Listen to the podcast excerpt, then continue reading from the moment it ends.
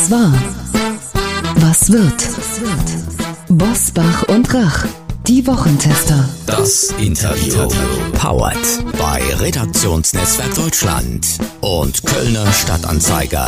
Und hier sind die Wochentester. Wolfgang Bosbach und Christian Rach. Hallo und herzlich willkommen, Christian Rach hier aus Hamburg. Hallo auch von Wolfgang Bosbach aus Bergisch Gladbach. Sie hören eine Interviewfolge der Wochentester mit dem ehemaligen Präsidenten des IFO-Instituts, Professor Hans-Werner Sinn. Alle Hintergründe zur höchsten Inflationsrate seit 29 Jahren gleich in dieser Folge. Wir bedanken uns bei unserem Werbepartner Facebook für die freundliche Unterstützung. Beim Sammeln von Spenden denken wir vielleicht nicht als erstes an Facebook. Dabei spielen die sozialen Medien oft eine entscheidende Rolle. Über 27 Millionen Menschen in der EU haben Facebook Spendenaktionen gestartet oder dafür gespendet. Und noch mehr sind in Facebook-Gruppen aktiv, um Anliegen zu unterstützen, die ihnen wirklich wichtig sind. So nutzt zum Beispiel die portugiesische Facebook-Gruppe Vamos Ayudar o Diogo Facebook, um auf die seltene Generkrankung FOXP1 aufmerksam zu machen und Spenden für ihre Behandlung zu sammeln. Erfahren Sie mehr darüber, wie Menschen in Europa auf Facebook Spenden sammeln. Unter about.fb.com com slash de slash Europe. Und hier noch einmal diese Adresse about.fb.com slash de slash Europe. Heute zu Gast bei den Wochentestern. Der ehemalige Präsident des IFO-Instituts erklärt, warum unser Geld immer weniger wert ist und wann er mit dem Ende des Preisschocks rechnet. Er war 17 Jahre lang die personifizierte Expertise des renommierten Münchner IFO-Instituts. Doch auch nach seiner Emeritierung ist sein Rat immer dann gefragt, wenn es ernst wird mit der Wirtschaft und den Finanzen im Land. Und die finanzielle Lage in diesem Winter ist ernst. Wir haben mit 5,2 Prozent den höchsten Anstieg der Verbraucherpreise im Vergleich zum Vorjahr. Damit ist die Inflation auf dem höchsten Stand seit 1992. Wie konnte es dazu kommen und was kann die Politik dagegen tun? Das fragen wir Professor Hans-Werner Sinn. Herzlich willkommen bei uns Wochentestern. Herr Professor Sinn, die wundersame Geldvermehrung heißt Ihr neues Buch, das in diesen Tagen pünktlich zur Rekordinflation erschienen ist. Wir erleben an der Kasse gerade den höchsten Anstieg der Preise seit 29 Jahren. Wie konnte es dazu kommen? Naja, es gibt äh, verschiedene Verknappungen bei Vorlieferungen. Äh, das Öl und andere Energieformen sind teurer geworden. Äh, das spielt alles zusammen. Es gibt die Lockdowns im letzten Winter und Frühjahr noch, die bedeuteten, dass wenig produziert wurde, dass Materialien fehlen.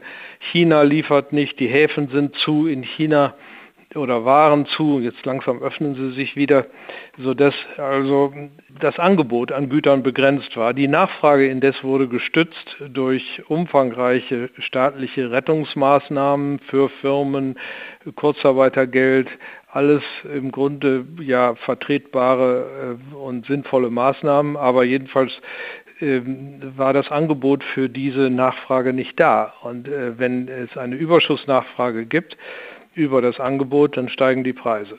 Das ist passiert. Okay, das haben Sie jetzt wunderbar erklärt. Wenn jetzt aber zum Beispiel die Professor äh, Isabel Schnabe, in, sie ist ja Deutschlands mächtigste Notenbankerin, sie sitzt im sechsköpfigen Direktorium der EZB und hält die Inflationsrate noch für zu niedrig. Im ZDF erklärte sie, ich zitiere, im Moment ist es halt so, dass wir eher eine zu niedrige Inflation sehen. Ist das wirklich so? Müssen die Preise noch höher steigen? Ja, ich weiß nicht, ob sie sich da nicht ein bisschen ungeschickt ausgedrückt hat. Also das hat sie so sicher nicht gemeint, wie das jetzt da äh, berichtet wird. Ich weiß jetzt nicht, was sie genau gesagt hat, aber das Problem ist, äh, jahrelang schien die Inflationsrate zu niedrig zu sein aus der Sicht der EZB. Es ist ja so, die EZB hat jahrelang gesagt, 2% ist so eine Obergrenze oder es ist vielleicht eine Zielmarke. Aus dem, was ursprünglich eine Obergrenze war, sind durch verschiedene Beschlüsse des EZB-Rates dann neue Formulierungen entstanden, die äh, das zu einer Zielgröße machen. Neuerdings ist es eine symmetrische Zielgröße, die man äh, auch mal überschreiten darf, temporär, wenn man sie anschließend unterschreitet und umgekehrt.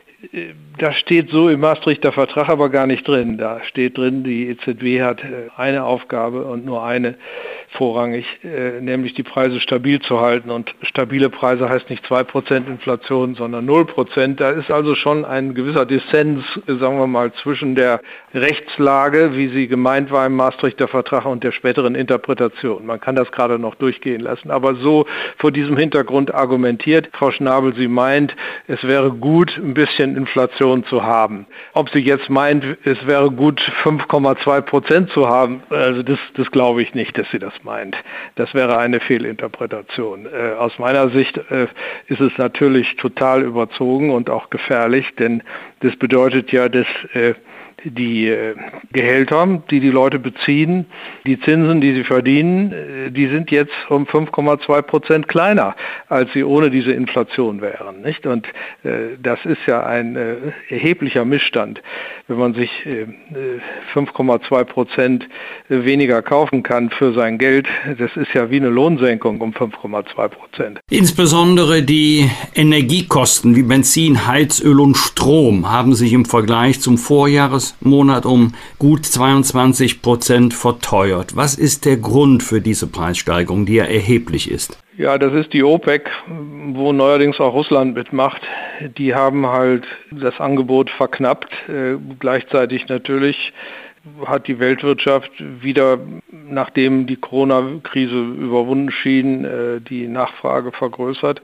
Äh, das erhöht die Preise. Aber es ist nicht, nicht nur das, es sind auch die Frachtraten, die gestiegen sind. Die Schiffe sind knapp geworden, die, die Preise für den Transport steigen. Also für, ich weiß jetzt nicht genau, was die Öl Tanker jetzt kosten, aber wenn Sie mal die Frachtraten für normale Waren nehmen, die in Containern äh, verlagert werden können, von, von einem Erdteil zum anderen, die sind achtmal so teuer heute wie 2019 noch. Also die Preise steigen halt überall. Es ist äh, wäre zu eng gesehen, das nur auf die Energie zu beschränken, sondern äh, es ist tatsächlich äh, der gesamte Zwischenhandel äh, der Firmen und die deutschen Firmen beziehen viele Produkte aus China, äh, der leidet. Äh, man kämpft um das Aluminium, man kämpft um das Magnesium. Man weiß nicht, wo man das kriegen soll. Es gibt keine Chips. Chips sind ja so Minicomputer, die praktisch der, überall sind, in der Waschmaschine und im Auto und heute sogar im Staubsauger. Also es ist, die modernen Produkte laufen nicht ohne Chips und die kommen aus Asien und äh, werden äh, nicht in hinreichendem Umfang geliefert. Äh, das ist der Grund für die enormen Preissteigerungen. Sie haben ja aber gerade auch schon erzählt, dass wenn man fünf Prozent sich weniger kaufen kann von seinem Geld, was man verdient hat, dass das ja natürlich wirklich auch schmerzhaft ist. Und der größte Treiber im Moment sind ja die Energiekosten. Und wenn wir uns jetzt anschauen, die neuen Klimaschutzpläne der Ampelkoalition, gewinnt man den Eindruck, dass Energie noch teurer werden wird. Wer soll das denn am Ende bezahlen? Ja, die Verbraucher, natürlich. Wer denn sonst?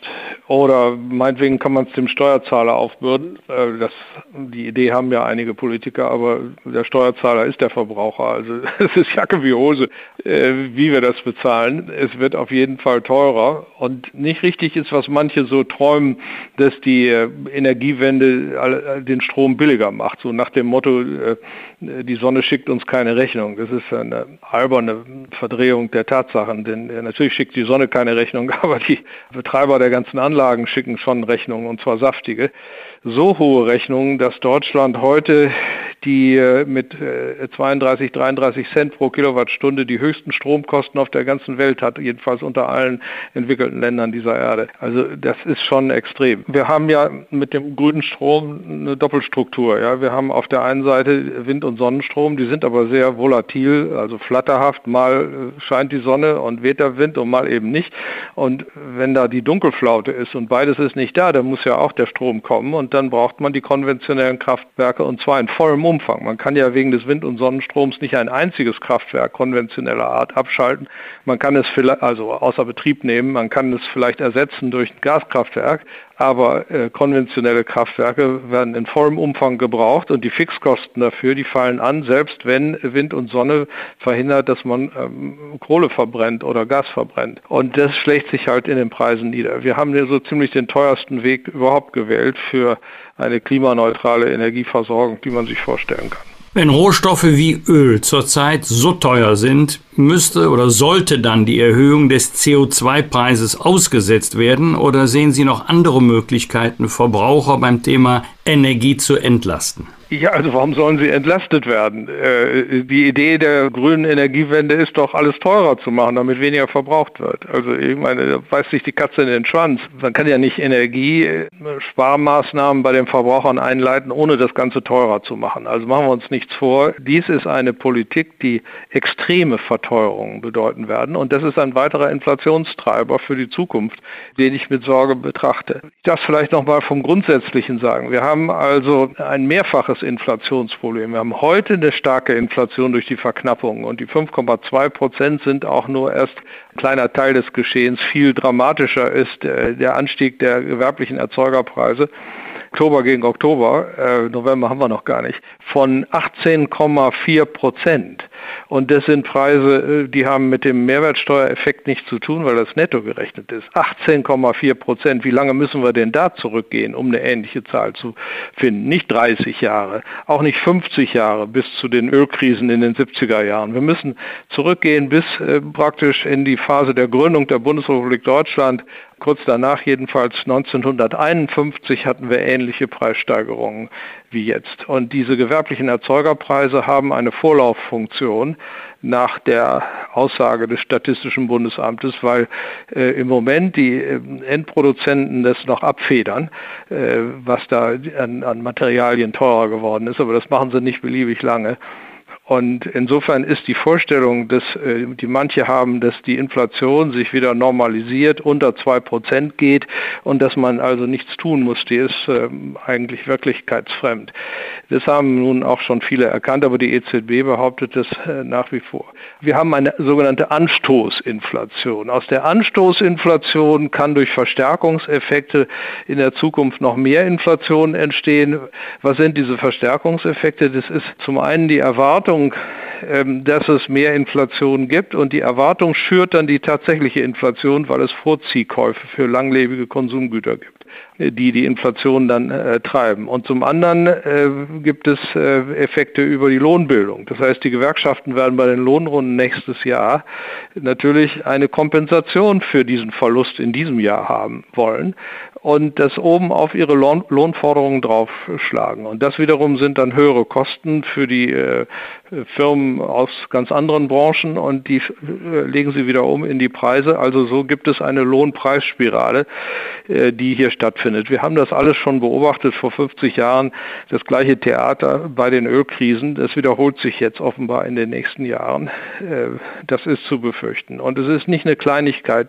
Wir stehen ähm, in einem Regimewechsel zu einem inflationären Regime.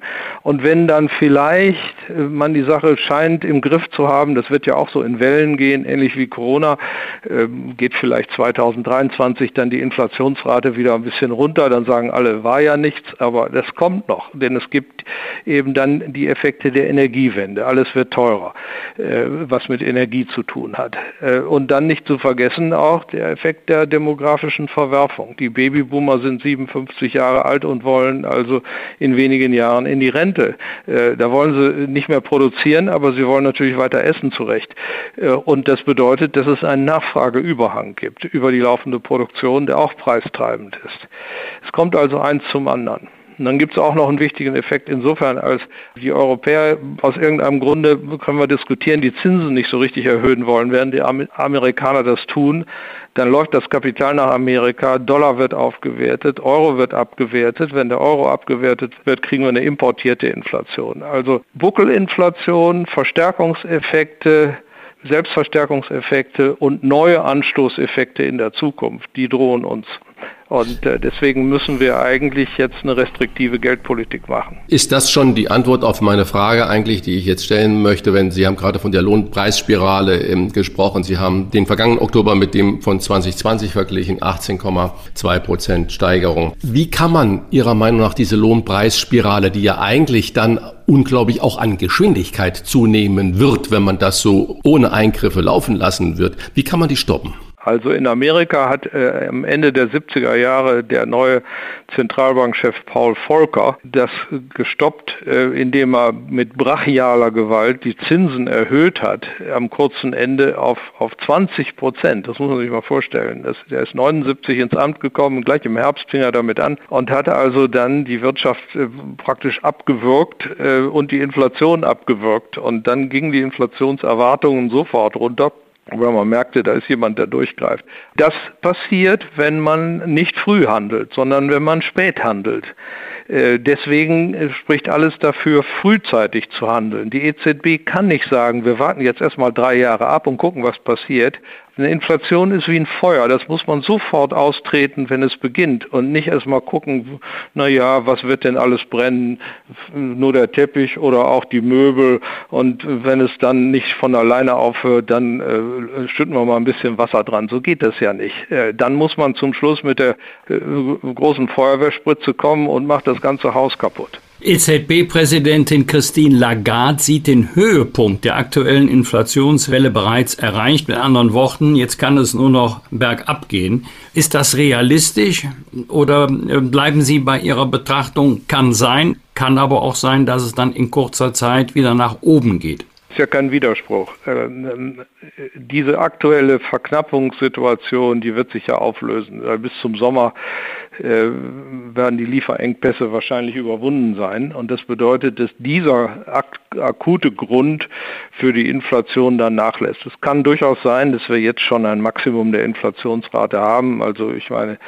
wenn Frau Lagarde das sagt, dann wird sie ja wahrscheinlich äh, bessere und frühere statistische Informationen haben als andere.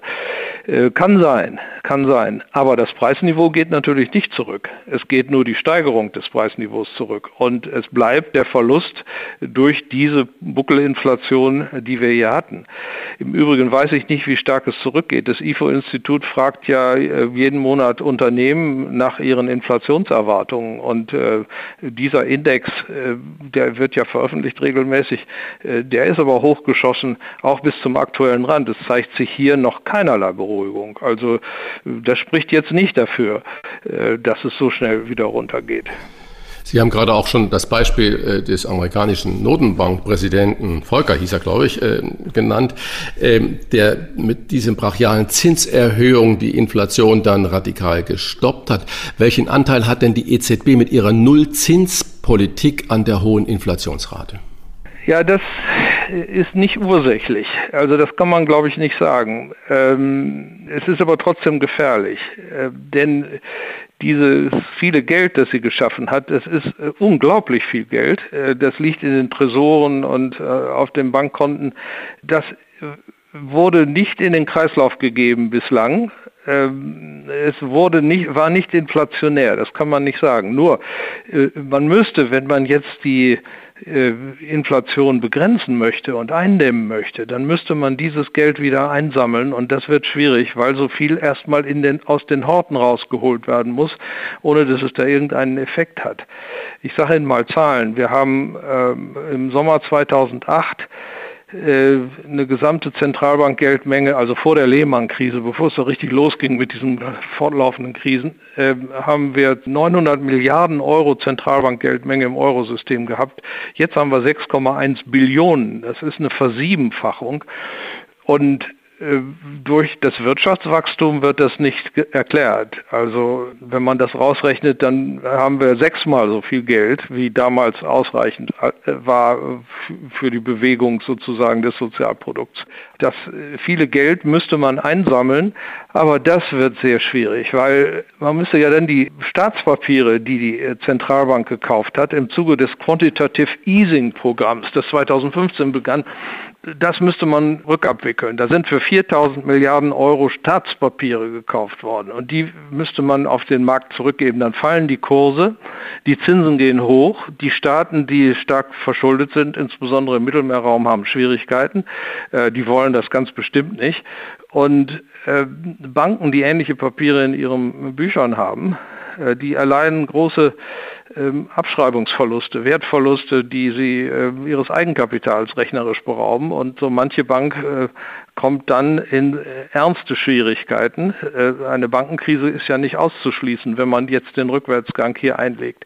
Mit anderen Worten, da die EZB das weiß, zögert sie gewaltig, nun irgendwie auf die Bremse zu treten, weil sie Angst hat vor dieser Entwicklung ich würde mal so sagen, wir fahren ein Auto mit einer kaputten Bremse. Ja, und jetzt wird das Gelände abschüssig, indem wir also Inflation über ganz andere Effekte kriegen. Wir müssten bremsen, äh, können es aber nicht, weil die EZB die Bremse kaputt gemacht hat durch dieses unsägliche QE-Programm, das 2015 begann. Es ist ein bisschen kompliziertes Thema vielleicht für viele Zuhörer, aber es ist wichtig. Früher hat die äh, Zentralbank Geld kurzfristig verliehen an die Banken mal für eine Woche oder 14 Tage und äh, dann kam das ja auch automatisch wieder. Aber im Zuge dieses QE-Programms sind langfristige Wertpapiere, Staatspapiere mit einer Laufzeit bis zu 31 Jahren gekauft worden. Und äh, diese Papiere befinden sich heute im Besitz der Notenbanken zu einem großen Teil. Es ist ja bei manchen Ländern also schon ein Drittel oder ein über ein Drittel der ganzen Staatspapiere. Und die müsste man jetzt eigentlich wieder abstoßen und das ist äh, so verdammt schwierig.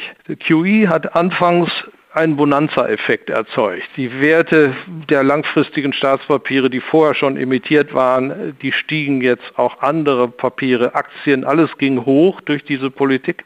Und äh, viele Leute dachten, ah, das ist ja toll, jetzt bin ich reich, ich habe hier Gewinne gemacht, aber das sind doch Luftbuchungen im Wesentlichen.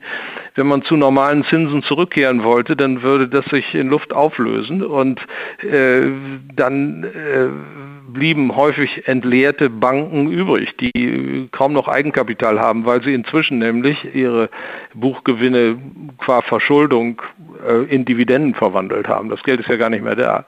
Also das ist eine ganz, ganz schwierige Kiste und ich weiß nicht, wo uns diese unsäglich lockere Geldpolitik hingetrieben hat.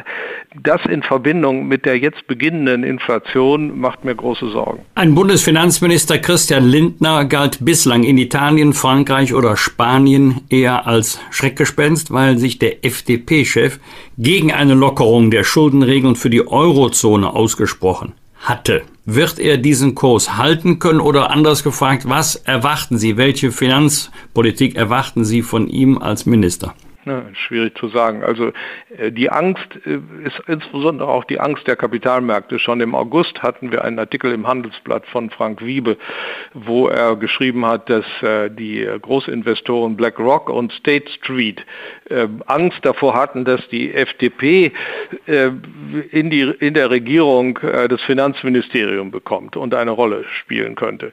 So ist es nun eben gekommen. Wie, wieso haben diese Erzkapitalisten kapitalistischen Institutionen, sage ich mal, so viel Angst vor dem liberal, vor der liberalsten Partei, marktwirtschaftliche Partei, die Deutschland zu bieten hat. Das ist ja schon paradox. Ne? Ja, das liegt daran, dass äh, bislang der Kurs immer war von Merkel, dass man, äh, wenn äh, Länder Südeuropas in Schwierigkeiten gekommen sind, das mit einer Gemeinschaftshaftung oder Gemeinschaftsgeld ausgebügelt hat. Und die Profiteure waren die Anleger, die die Papiere dieser Länder hatten. Äh, wenn die nicht, wenn die neues Geld kriegten, brauchten sie ja keine Angst zu haben, dass ihre Papiere wertlos würden, denn die konnte man dann ja immer mit dem neuen Geld wieder bedienen. Nicht? Und Lindners Position ist jetzt, das dürfen wir nicht machen, machen. Wir haben keine Haftungsunion in Europa. Wir können auch nicht nach Belieben hier andere Länder finanzieren. Wir haben genug eigene Sorgen. Und äh, das macht dann plötzlich diese Papiere in den Portfolios unsicher und deswegen sind sie gegen äh, die FDP. Machen wir uns nichts vor, äh, viele dieser Institutionen, äh, die also wirklich kapitalistisch im Quadrat sind, ja, die äh, haben mit der Marktwirtschaft so richtig viel nicht am, äh, im Sinn. Denn äh, sie sind eigentlich nur daran interessiert, ihre Portfolios zu retten und ihre Strategie besteht darin, dass sie äh, riskante Investitionen vornehmen. Wenn es Gewinne gibt, werden sie privatisiert und ausgeschüttet und wenn es Verluste gibt, äh, dann muss die Staatengemeinschaft ran und hier retten. Nicht? Wenn das eigene Land eben es nicht kann, müssen andere Staaten halt die Portfolios retten. Das war bislang immer die Strategie und Lindner hat gesagt, das machen wir nicht mehr mit und hat er recht mit dieser Position. Aber davor haben sie Angst. So, jetzt ob er das durchhält in der Regierung. Das wird man sehen. Natürlich äh, ist der Druck, wenn er dann im, im ECOFIN-Rat mit seinen äh, Mittelmeer-Finanzministern, äh, Kollegen da zusammenkommt, enorm. Nicht? Äh, diese Position alleine durchzuhalten ist schwierig. Aber es gibt ja noch ein paar andere Länder in Europa, die Frugal Four oder so, die nördlichen Länder unter Führung von äh, Holland, die äh, haben ja eine ähnliche Position und äh, möglicherweise äh, liebäugelt er damit, äh, sich denen anzuschließen. Aber dann riskiert er wieder die deutsch-französische Achse. Dann wird er von den Franzosen sicherlich äh, mal vorgenommen. Und das ist eine schwierige Situation für ihn. Ich weiß nicht, wie er da reagieren wird. Kommen wir mal zur schwierigen Situation von vielen Hörern und Hörerinnen innerhalb dieses harten Pandemiewinters. Äh, was bedeutet diese jetzt wohl drohenden 2G-Plus-Regeln und so weiter. Äh, was bedeutet das für die Wirtschaft im kommenden Jahr und welche Auswirkungen hat diese andauernde Pandemie, wo wir noch gar nicht wissen, wie sich das mit immer neuen Virusvarianten ähm, auswirken wird, auf die Preise 2022? Äh, seien Sie mal ein Orakel. Ja, das führt jedenfalls im Zweifel auch noch zu Verknappungstendenzen, äh, wenn die Wirtschaft behindert ist. Sie ist natürlich nicht durch die 2G-Regel behindert, sondern durch das Virus behindert. Äh, die 2G-Regel ist äh, die rationale Reaktion. Aber zum Glück hat man sich jetzt endlich durchgerungen zu einem allgemeinen Impfzwang. Das bedeutet, wir können uns die Lockdowns wahrscheinlich in Zukunft ersparen. Und man hört ja auch, dass BioNTech und Moderna, diese Hauptlieferanten des Boten-RNA, Impfstoffs äh, schon dran sind, äh, sich vorzubereiten auf andere Varianten. Das kann dann innerhalb äh, kurzer Zeit auf den Markt geworfen werden. Also ich bin da nicht pessimistisch, was die, den weiteren Verlauf der Pandemie bedeutet. Diese Entscheidung, jetzt doch tatsächlich den Impfzwang einzuführen, wird einen Paradigmenwechsel bedeuten, zum Guten. Wundersame Geldvermehrung heißt Ihr Buch. Einige werden sich jetzt verwundert die Augen reiben und sagen, äh, sorry, Herr Sinn, aber auf meinem Konto tut sich noch nichts. Denn wer aktuell, wie es die Deutschen besonders gerne tun, Geld auf dem Spar- oder Tagesgeldkonto anlegt, muss bei vielen Banken ab einer bestimmten Höhe Strafzinsen zahlen. Wann wird es Ihrer Einschätzung nach wieder so sein, äh, dass Sparen tatsächlich mit Zinsen belohnt wird? Ja, das ist jetzt die große Frage. In Amerika gehen die Zinsen ja schon hoch. Äh, die Europäer wollen eigentlich nicht. Alles, was man von der EZB hört, ist Beschwichtigung. Leute, regt euch nicht auf und so weiter. Ist noch nicht Inflation, geht auch schnell wieder weg. Ähm, da muss ich denken an das Memorandum der äh, Altgouverneure des Euro-Zentralbankensystems unter Leitung von Ottmar Issing, aber auch Jürgen Stark, der Chefvolkswirt, oder auch Noyer äh, aus Frankreich oder Liebscher aus, aus, aus Österreich, Henning Node, die haben ja alle unterschrieben. Und was haben die gesagt? Das war im Herbst 2019. Die haben gesagt, was die EZB macht, ist nicht, nicht mehr allein Geldpolitik, die dazu dient, die Preise stabil zu halten, sondern offenkundig geht es darum, die Zinsen so niedrig zu halten, damit die überschuldeten Staaten des Euroraums noch zurechtkommen. Es ist also eine fiskalische Motivation äh, dieser, dieser Zinspolitik. Und äh, wenn die recht haben, dann wird natürlich das Eurosystem ganz lange zögern, die Zinsen an, zu erhöhen. Aber es wird nicht anders gehen, weil der Euro ja abwertet, weil wir immer mehr importierte Inflation dann kriegen. Der Druck wird steigen. Und äh, irgendwann wird dann auch die EZB eine Zinswende einleiten. Wir haben ja jetzt noch eine Sitzung des EZB-Rates. Ich vermute mal, da wird nicht allzu viel passieren. Das wird wieder auf Beschwichtigung hinauslaufen. Aber äh, der Druck wird größer werden in den nächsten Jahren. Sie beschreiben in Ihrem aktuellen Buch auch einen Widerspruch in unserem Land. Auf der einen Seite die Bürgerinnen und Bürger, die hart für ihr Geld schuften. Auf der anderen Seite die Nonchalance, mit der Brüssel und Berlin Hunderte von Milliarden Euro aus der Druckerpresse verteilen. Wie ist dieser Widerspruch denn aufzulösen? Vor allen Dingen auch für das Verständnis äh, der hart arbeitenden Bevölkerung. Tja, das ist unglaublich, im Grunde, wenn sich das überlegt. Äh, äh, allein die EU hat ja beschlossen, äh, diese verschiedenen Hilfsprogramme, die kreditfinanziert sind, für 1,3 Billionen Euro. Das sind praktisch Eurobonds, wovon denen Frau Merkel immer gesagt hatte, zu ihren Lebzeiten würde das nicht kommen. In jeder rechtlichen Hinsicht sind das Eurobonds mit einer gemeinschaftlichen, gesamtschuldnerischen Haftung sogar, die hier beschlossen sind. Und die, diese Papiere wurden von wem gekauft? Naja, nicht von den Sparern, die äh, gerne eine Anlage gesucht hätten, sondern von den Banken. Und die Banken haben sie postwendend weiterverkauft an äh, die Europäische Zentralbank und sind immer noch dabei, das zu tun. Das heißt also letztlich äh, finanziert sich das Staatssystem äh, mit der Druckerpresse. Die Papiere machen aus rechtlichen Gründen einen kleinen Schlenker über die Banken, aber es ist inhaltlich genau dasselbe, als wenn man gleich das frisch gedruckte Geld dem Staat gäbe und der Staat kann seine Ausgaben damit finanzieren. Nicht? Das ist ein bisschen problematisch, wenn man sich überlegt, dass dieses Geld verteilt wird an alle möglichen Einrichtungen, Firmen, auch Haushalte, die dieses kriegen, ohne dass sie dafür arbeiten müssen. Und andere Leute müssen aber äh, für ihr Geld arbeiten. Und das ist ein äh, großes Gerechtigkeitsproblem. Da würde man sagen, das ist nicht so vielleicht so, so ein großes Problem, wenn die Zahlen klein wären. Die sind aber nicht klein. Ich habe die Zahlen für die EU schon genannt. Insgesamt haben wir bis jetzt in der Finanzkrise von 2000 2008 bis jetzt 4000 äh, Milliarden Euro an Staatspapieren abgeladen im Eurosystem. Das heißt, die Staaten sind finanziert worden mit der Druckerpresse. Oder andersrum gesagt, der ganze Zuwachs an Staatsschulden, der passiert ist in diesen 13 Jahren, ist zu drei Vierteln aus der Druckerpresse finanziert worden. Und äh, das ist ja eine Sache, die, die geht ja nicht auf die Dauer. Sie können ja nicht leben aus der Druckerpresse. Ich meine, wir müssen, normalerweise erbringt man eine Leistung und ein anderer gibt einem Geld dafür. Das, das ist aber nicht frisch gedruckt. Wenn er das druckt, kommt er in den Knast, sondern das ist schon da, nicht? Also, äh, und das hat er sich hart erarbeitet, der andere. Es ist ein Austausch von vorhandenem Geld. Und hier wird nicht vorhandenes Geld austauscht, sondern immer neues Geld reingeschoben.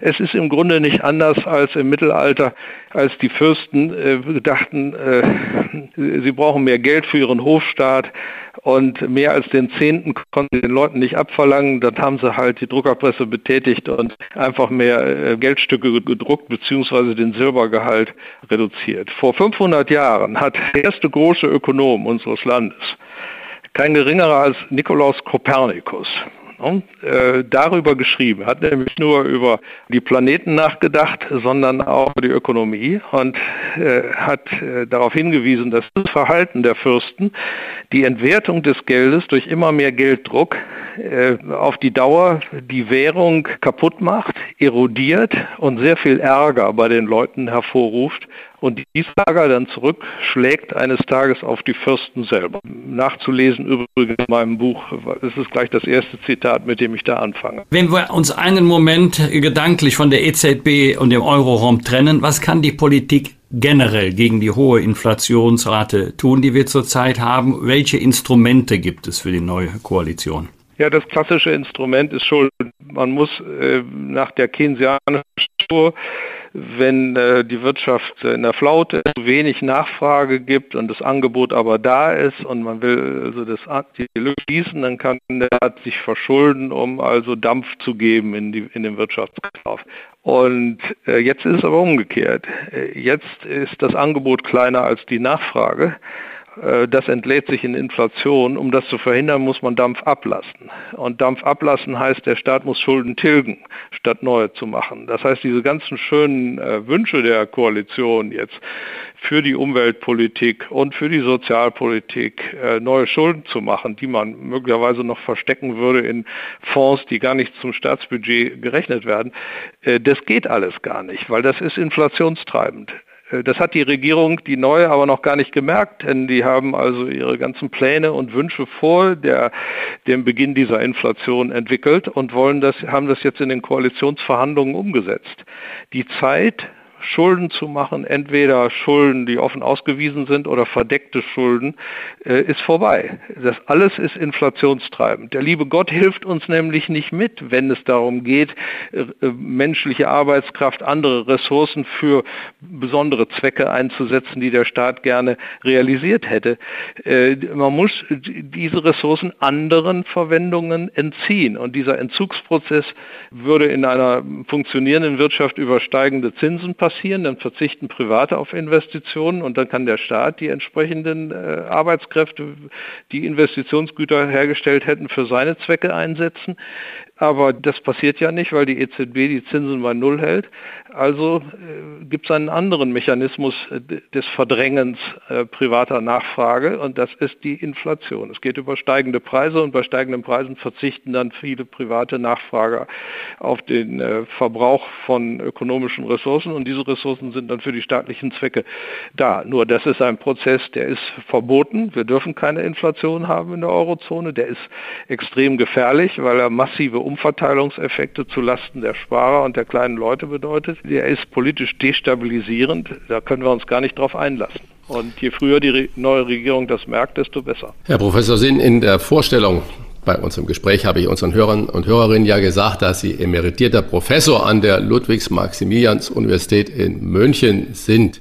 Seit 2008 halten Sie dort auch immer eine Weihnachtsvorlesung zu wechselnden Themen der Wirtschaftspolitik.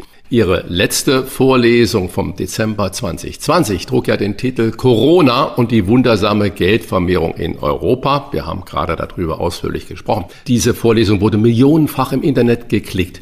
Was wäre denn Ihr Thema in diesem Jahr für so eine Vorlesung? Ja, das Thema heißt, kommt die Inflation? Das ist praktisch die Fortsetzung vom letzten Jahr. Da habe ich das ja schon gesagt, dass diese ganzen Maßnahmen eine Inflation hervorrufen werden. Ich hatte aber noch keine Zahlen. Inzwischen haben wir die Zahlen, die liegen auf dem Tisch, sind alle veröffentlicht vom Statistischen Bundesamt und sie sind erschreckender, als man es damals äh, befürchten konnte. Und äh, ich werde also das darlegen und sehen, was da passiert ist. Ähnlich wie übrigens das, was dann in dem Buch steht und was ich Ihnen heute vorgetragen habe. Mhm. Wann ist die Vorlesung und wann kann man die im Internet klicken? Also die Vorlesung wird bei YouTube dann eingestellt. Ich glaube, sie ist am Montag in einer Woche nach dem zweiten Advent um 18 Uhr. Danke. In unseren Podcast-Folgen zum Jahresende wollen wir mit unseren Gästen gemeinsam auf das äh, schon fast komplett vergangene Jahr zurückblicken und Sie nach Ihren persönlichen Tops und Flops fragen. Was war denn Ihr Highlight in diesem Jahr? Mein Highlight, die Nachricht, dass ich einen vierten Enkel kriege. Schön. Und was war Ihr größter Flop in diesem äh, jetzt zu Ende gehenden Jahr? Größter Flop? Das ist schwierig, ich weiß es nicht. dieses Jahr lief, lief ganz gut. Also es war ja auch noch Corona. Corona ist für einen Wissenschaftler immer gut, dann hat er viel Zeit zu arbeiten. Wie werden Sie mit Ihren Lieben das Weihnachtsfest verbringen? Ganz traditionell oder haben Sie etwas ganz Besonderes vor? Nein, nein, wir sind immer zu Hause. Der Weihnachtsbaum wird geschmückt. Das muss halt immer ich machen. Neuerdings dürfen die Enkel auch schon äh, mithelfen. Und dann bleiben wir zu Hause und essen dann unseren normalen Rhythmus durch und anschließend bemühen wir uns, die Pfunde wieder runterzukriegen. Die wundersame Geldvermehrung, Staatsverschuldung, Negativzinsen, Inflation, so heißt das aktuelle Buch von Professor Hans-Werner Sinn. Wie immer, das kann ich aus eigener Kenntnis bestätigen, so geschrieben, dass sich auch finanzpolitische Laien in die Themen gut einarbeiten können. Und an dieser Stelle danke für das Gespräch, eine gesegnete Adventszeit, gutes neues Jahr und bleiben Sie gesund. Ich danke Ihnen auch für Sie alles Gute in der Weihnachtszeit. Und danke für die tollen Erklärungen, wirklich. Machen Sie es gut. Tschüss. Ja, Wiedersehen. Das waren die Wochentester, das Interview mit Unterstützung vom Kölner Stadtanzeiger und dem Redaktionsnetzwerk Deutschland. Wenn Sie Kritik, Lob oder einfach nur eine Anregung für unseren Podcast haben, schreiben Sie uns auf unser Internet und auf unserer Facebook-Seite. Fragen gerne per Mail an kontakt@diewochentester.de und wenn Sie uns auf einer der Podcast-Plattformen abonnieren und liken, dann freuen wir uns ganz besonders. Danke für Ihre Zeit. Die neue reguläre Folge hören Sie in dieser Woche ausnahmsweise schon am Mittwoch. Am Mittwoch um 7 Uhr. Was war? Was wird? Wolfgang Bosbach und Christian Rach sind die Wochentester. Ein Maßgenau Podcast. Powered bei Redaktionsnetzwerk Deutschland und Kölner Stadtanzeiger.